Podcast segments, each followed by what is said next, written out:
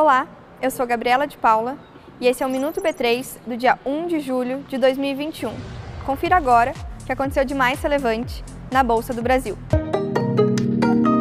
Amanhã comemoramos o follow-on da BR Distribuidora aqui na B3.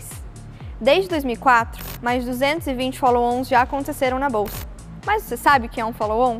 Quando uma empresa faz sua primeira oferta pública de ações, ou seja, entra na bolsa e distribui suas ações pela primeira vez, essa operação é chamada de IPO, Initial Public Offering, ou em português, oferta pública inicial de ações. Mas quando ela já tem capital aberto e ações negociadas em bolsa e quer realizar novas captações, essas novas ofertas são chamadas de subsequente ou follow-ons.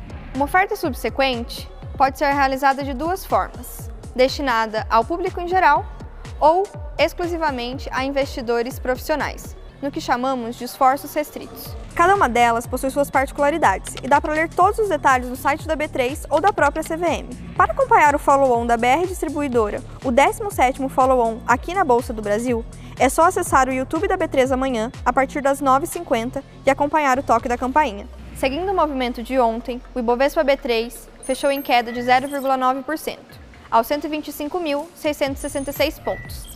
A BR Distribuidora foi a companhia com melhor desempenho no dia de hoje, com 7,2% de alta.